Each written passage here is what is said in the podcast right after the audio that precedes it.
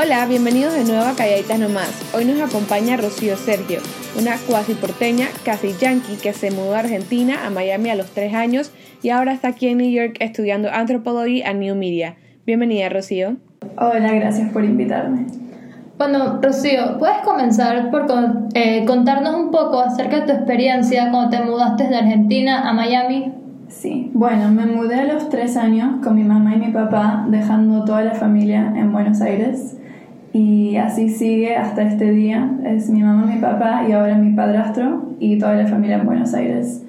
Em, en la escuela siempre fue medio raro porque fui la única argentina eh, y todo era tipo el español en la escuela, era súper cubano, venezolano, así que mi acento era como muy raro y me decían que hablaban mal y me decían tipo pomelo no es una palabra, todo, lo que conocía estaba mal o no existía, así que era muy raro crecer argentina en, en Miami Lakes, eh, donde fui a la escuela y donde vivo todavía con mis padres eh, y que no había nadie, o sea, había hispanohablantes, pero no había nadie como yo exactamente.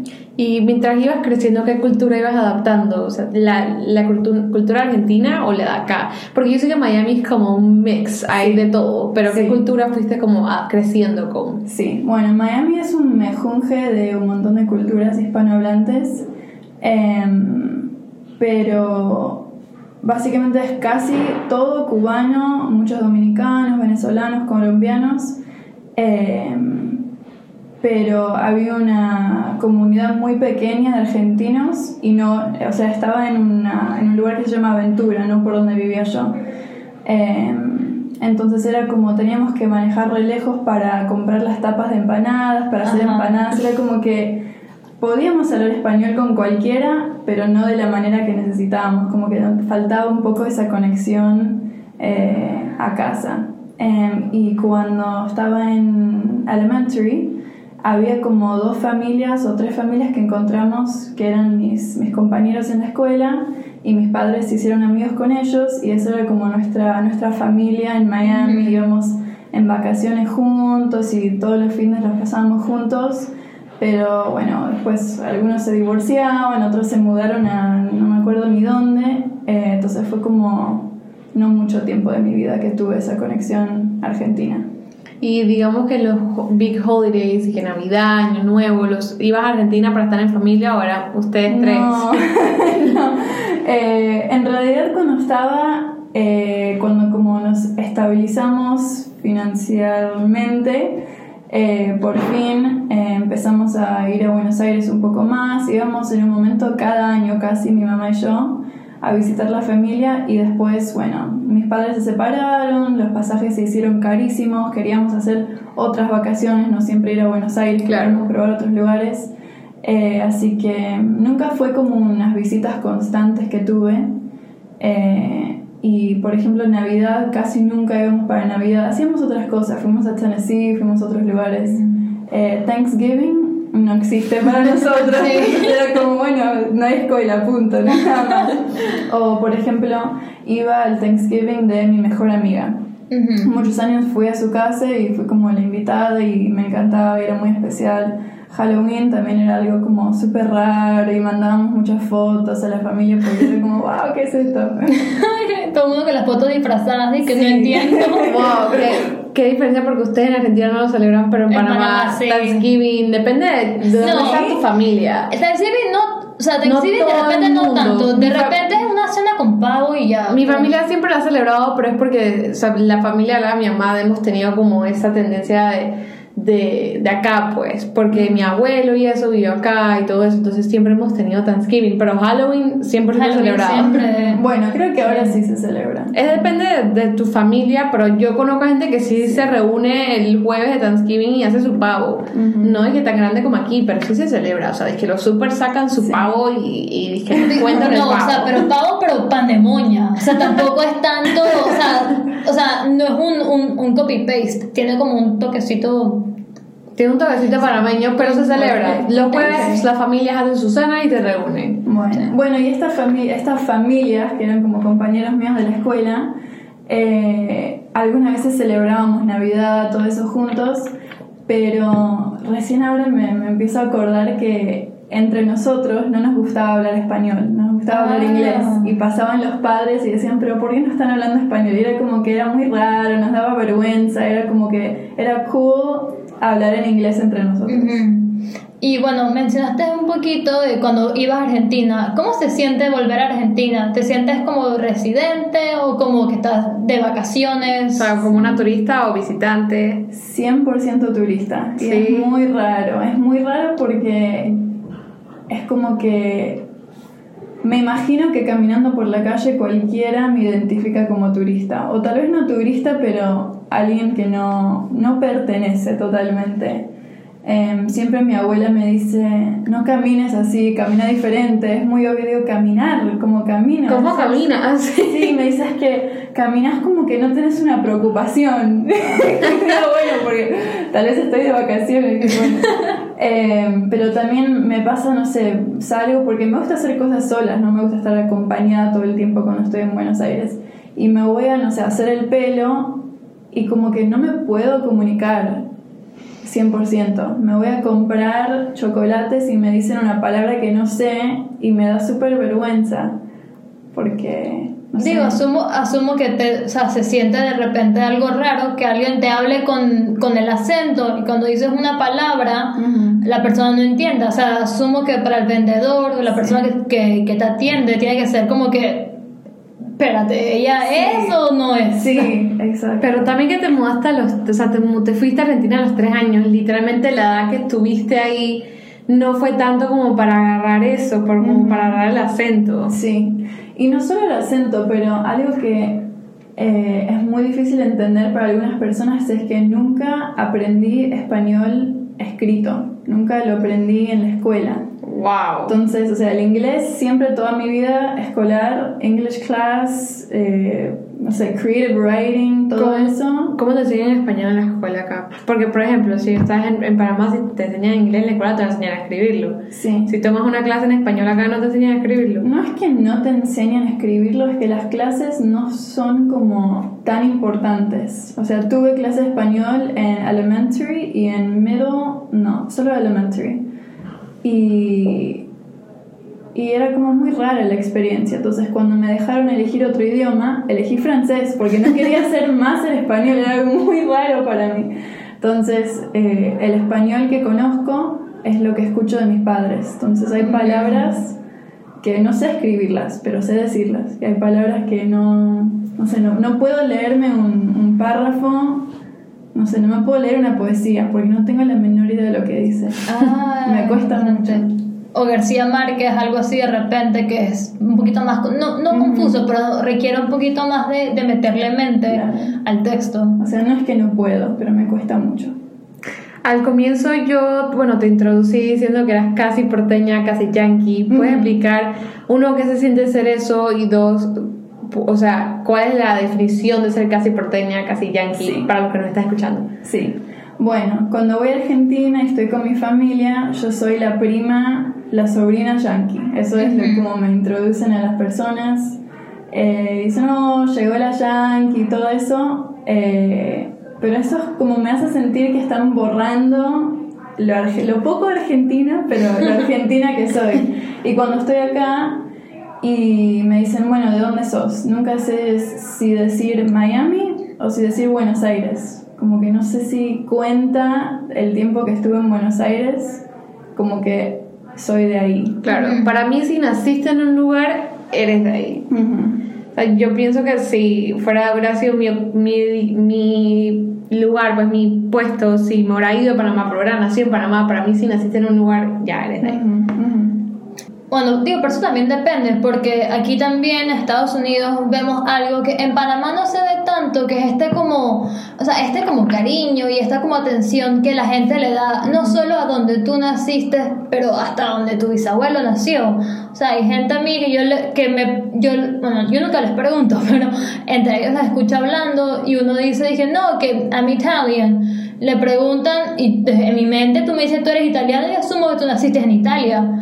Pero los escuchas hablando y te dicen, dije, no, que mi tataranona era de, no sé, no sé, Milán, algo así, y bueno, y hacemos eh, la salsa de la pasta en la casa. Y ya, Así que ya. Son cosas que en Panamá, yo, si tú, o sea, ¿me entiendes? Mis bisabuelos, tatarabuelos, no, o sea, no todos nacieron en Panamá, pero tú me preguntas a mí que soy, te digo panameña. Claro. Que también es esto que siento que en Estados Unidos es una pregunta hasta con un grado más profundo que no podemos ni ver, o sea, que no, más que sea nosotros, no, o sea, no consideramos que es esto que la pregunta aquí es que de, de dónde eres, o sea, te se la llevan a otro nivel.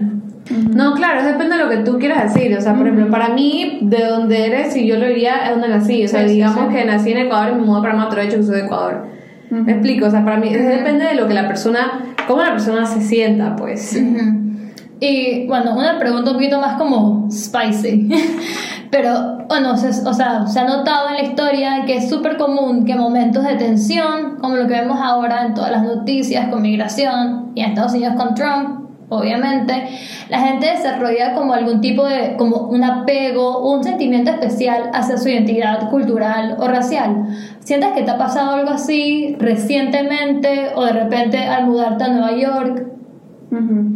Bueno, eh, me encanta este ejemplo que le cuento a todos, que es que eh, tengo un tilde en mi nombre, un acento en la I, que es tipo Rocío, eh, y eso le recuesta a la gente cuando lee mi nombre, es Rocio o Rokio o Rocco, no sé, le sale cualquier cosa. Te lo le sale cualquier cosa. Entonces yo nunca usaba ese tilde, nunca lo usaba. Eh, hasta que me mudé acá a New York. Eh, y cuando me introduzco en clase, siempre tengo ese problema de. O sea, estoy hablando en inglés, voy a decir Rocio o voy a decir en inglés inglés Rocío, como que nunca sé cómo decir mi nombre, pero hago el esfuerzo de siempre, no solo que yo escribo el acento en mi nombre, pero cuando alguien escribe mi nombre o lo dice, les digo, tiene el acento, o sea, poner el acento. Y eso, no, no sé por qué, pero me identifico tanto con mi nombre ahora, porque es tipo, si nadie escuchaba mi nombre y tenía un nombre como Kaylee o algo así, iba a ser muy, o sea, nadie iba a saber que yo podía hablar español, que iba de otro lugar, porque tengo cero acento en inglés, o sea, tengo inglés pero neutral, no quiero decir perfecto, pero no te, no te das cuenta que hablo español. Entonces como que desde que vine a New York empecé a hacer el tilde, la gente quería saber dónde venía porque, no sé, viviendo en Miami nadie te pregunta, o sea, hablas español, sos de Miami, punto. nadie le importa de dónde sos. Eh, sos Miami. Em, y cuando venís acá a college, o sea, en todos los icebreakers, en la clase siempre te dicen eh, tu nombre, el año, un fun fact, de dónde sos, odio tanto, dónde naciste, your favorite color, todas esas cosas. Así que como que me empecé a identificar más con ser argentina mudándome acá. O sea, nunca dices que, que vivías en Miami, dices que eres argentina en los icebreakers. Bueno, digo, nací en Miami, crecí en. No, nací, en Buenos Aires, crecí en Miami y ahora vivo en New York. O sea, les he hecho la historia, sí. Y siento, bueno, viviendo en Miami y ahora en New York, son ambos lugares con una diversidad bastante grande. Sientes que, aparte de lo que me contaste del nombre, ¿Has notado algún otro, o sea, en toda tu vida en Estados Unidos, ¿has notado algún efecto positivo que tenga crecer en estos dos ambientes versus un lugar más eh, sin, tanta, o sea, sin tantas personas de afuera o algo así? Totalmente.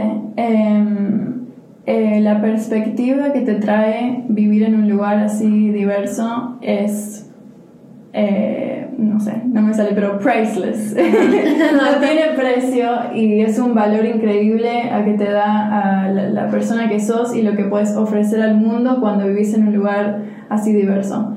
Eh, no, o sea, no para hablar mal de mi familia de ninguna manera, pero yo he viajado mucho más que ellos. Eh, y, y, me siento que vuelvo y les puedo contar de todos mis, mis viajes y es como súper algo que ellos valoran mucho escucharlo eh, y les pone muy feliz escucharlo también. Y también me doy cuenta que la educación acá americana eh, es es mala, no es buena. Don't get me started. Es muy mala, yo voy a Argentina. Es otro episodio. Mis primos, mis primos saben todo de, de la política americana, saben de todo el mundo. ¿Y, yo ¿Y de tipo, dónde quedan ¿dónde diferentes queda? países? Sí, y yo tipo, eh, ¿dónde está Perú? Geografía, ¿sabes de geografía? Digo, aquí te le- yo cuántas veces le he dicho a alguien que soy de Panamá y me dice que, oh my god, I went to Honduras once. ¿Eso qué tiene que ver conmigo y con Ey, Panamá? no, a mí me O me dicen que no, que su abuela era de Guatemala. Ok, que obvio con esa información. A mí me preguntaron si Panamá quedaba en Brasil. Hasta ahí yo como que... ah, ok, Y no fue, ok. fue una persona que yo sé que, o sea, fue a un buen high school, o sea, tuvo una buena high school education, pues. Y yo me quedé como que, ¿qué? o sea, mis ojos fueron Ahí como que- mismo, al lado, al lado de Sao Paulo, Panamá. Sí. Bueno, entonces creciendo en dos ciudades súper diversas, siento que me de alguna manera trae como al mismo nivel de gente que se Ujú. educó en otro lugar que no es los Estados Unidos. Una buena respuesta, en verdad.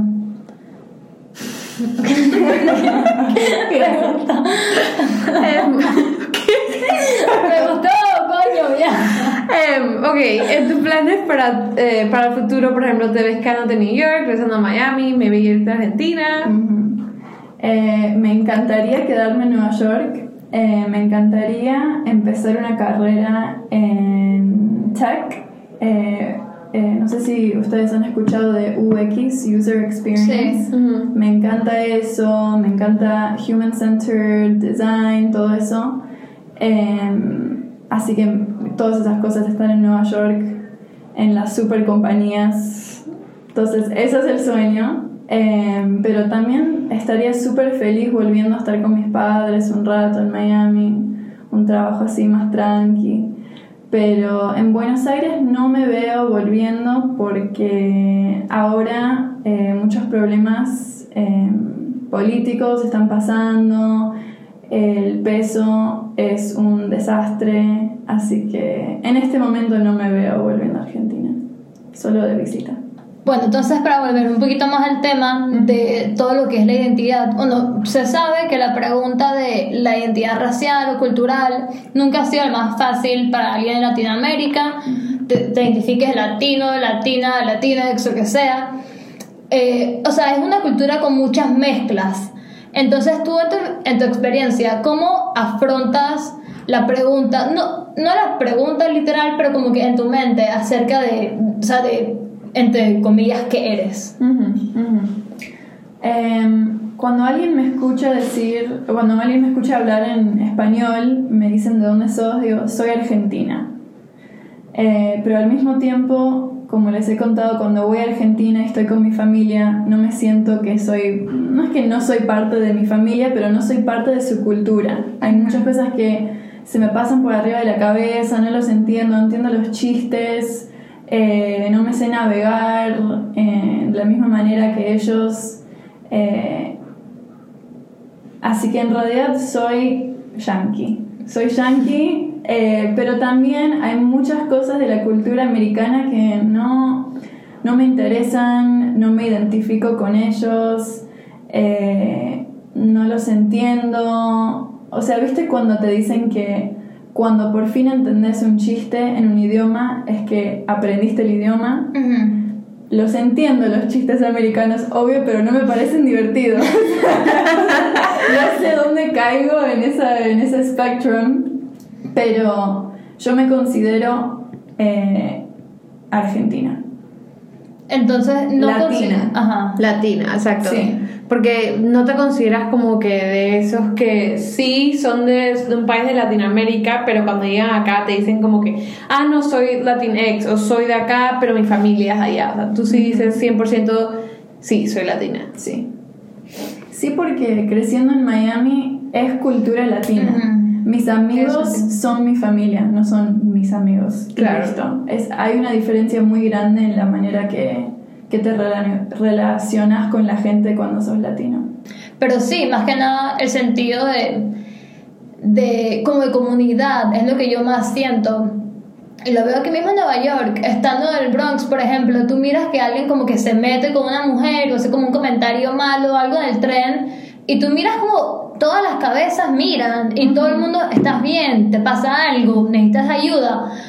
oye, aquí te pasa algo en Brooklyn o Union Square o algo y Nadie te va a brother. Te- o sea, te desmayas y la gente dice permiso, pasó encima Claro. tuyo. Y también cosas como la familia también, siento que es algo que como el, el compromiso, de repente como el sentido de, no sé si apego o responsabilidad que sentimos nosotros con nuestras familias, también es algo que, o sea, como eso que dijiste tú, de, de que te, hace, hace un ratito ya, que te gustaría de repente, eh, por un momento o definitivamente, volver a Miami con tus papás. Es algo que, o sea, yo entiendo lo que es querer terminar tu carrera y en una de las metas de tu futuro está nada más de volver como a casa, con la familia. Pero es algo que siento que no es nada malo, pero siento que tengo muchos amigos que nacieron en Estados Unidos que les puedo explicar esto y de repente no, o sea, como que no entienden yo, yo qué veo en volver a vivir con mis papás o, o cuál es el, el, el appeal de, de estar en mi casa o de volver al lugar donde crecí, que es algo que nosotros sí... Es que es algo que nosotros nos han enseñado de chiquitos, por ejemplo. Sí, obviamente estás pensando en decir, wow, si me quedo en New York, que es lo que yo pienso a veces, puedo tener más oportunidades, eh, está lo que me gusta, lo veo más acá de lo que lo veo en casa, pero también piensas como que, pero mi familia está acá. Aquí cuando, Sí. aquí cuando los gringos se gradúan, buscan trabajos, pero afuera de su casa, o sea, afuera de su Sí. hometown. Todos mis amigos, después de que nos graduamos, les preguntan, "Es que, ay, ¿qué vas a hacer? Como que, ¿a dónde vas a trabajar? Y se han salido con unos states lejísimos del suyo y yo me quedo como que, ¿por, ¿por qué? Sí.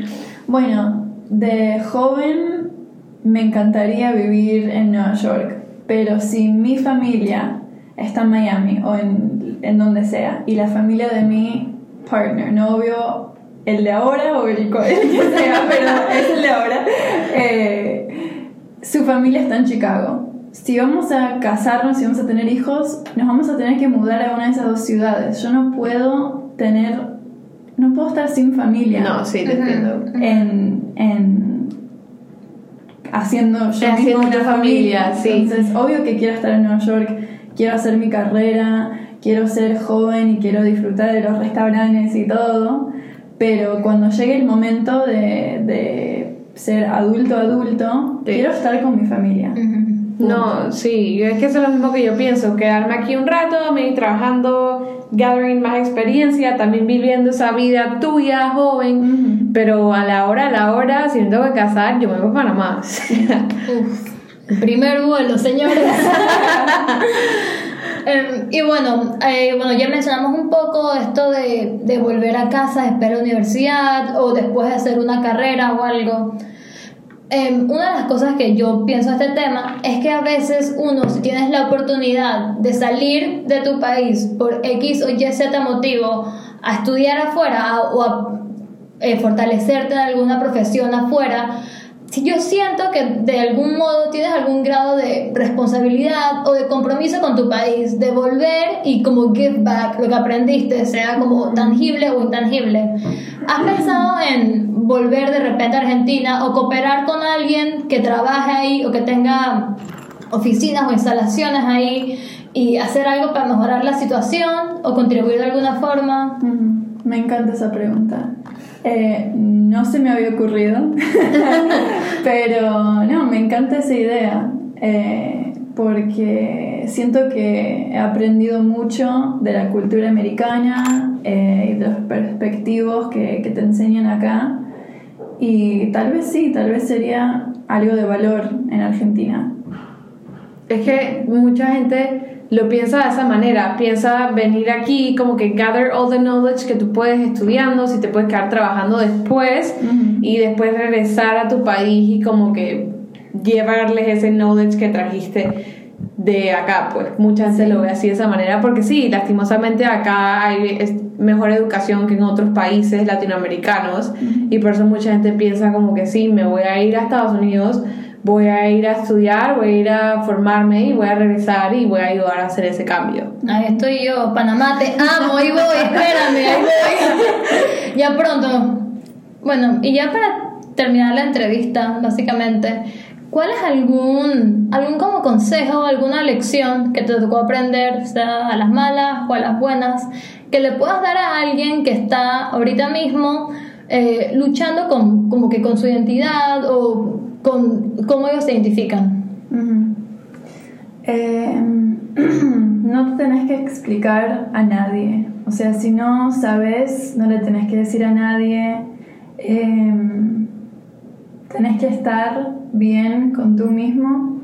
O sea, mi definición de quién soy yo es, soy un poco argentina, soy argentina, eh, hablo español, eh, crecí en Miami, eh, soy yankee, pero no, pero esa soy yo. O sea, no, no necesito tener una palabra, no necesito tener una frase o ser súper como una definición exacta. Cuando alguien me pregunta, digo, o Argentina o digo, soy de Miami, o sea, trato de hacerlo así rápido.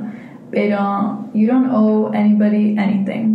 No sé cómo se dice en No, sí, español, pero No, sí, salió. no le des la explicación a nadie. Claro, Sí. eh, y si te sale así como te tarda tres frases decir quién sos vos, es así. O sea, no, no te tenés que sentir ni con vergüenza, porque por mucho tiempo me daba vergüenza no poder explicar quién era yo. Eh, no te tiene que poner ni nervioso ni nada, no sé. Por ejemplo, yo estaba súper nerviosa de venir a este podcast porque decía, ay, me van a ¿viste, escuchar el acento, que es medio acento pero no es acento, eh, no sé, me van a salir todas las palabras, así cualquier cosa. Eh, y después, o sea, caminando acá, era tipo, no importa cómo suena, no importa el acento que tenga, es tipo, este es el español que hablo, este es el inglés que hablo, punto. Ujú. Y digo, o sea, como dijiste que no le des explicación a nadie, o sea, si tú vienes aquí, porque nosotros entrevistamos a mujeres de Latinoamérica, entonces, o sea, si tú te identificas con eso y tú vienes aquí a hablar y tú hablas spanglish o hablas nada más español con un acento o sin acento o con una, una mezcla de acentos, como que ese eres tú. Claro. O sea, al final del día esa es tu identidad. Y aunque no suene como lo que nosotros nos enseñan, que suena alguien que emigró a Estados Unidos o como suena alguien que es de Argentina, eso no importa. O sea, al final eres tú. O sea, tú no eres una argentina o una yankee, eres Rocío. Claro. Y bueno, a ti. Bueno, entonces, Rocío, honestamente, muchísimas gracias por venir a hablar con nosotras y con todo el mundo que escucha este podcast. Eh, y bueno, gracias a todos los que nos escucharon. Escúchenos la semana que viene con más historias y más temas por compartir.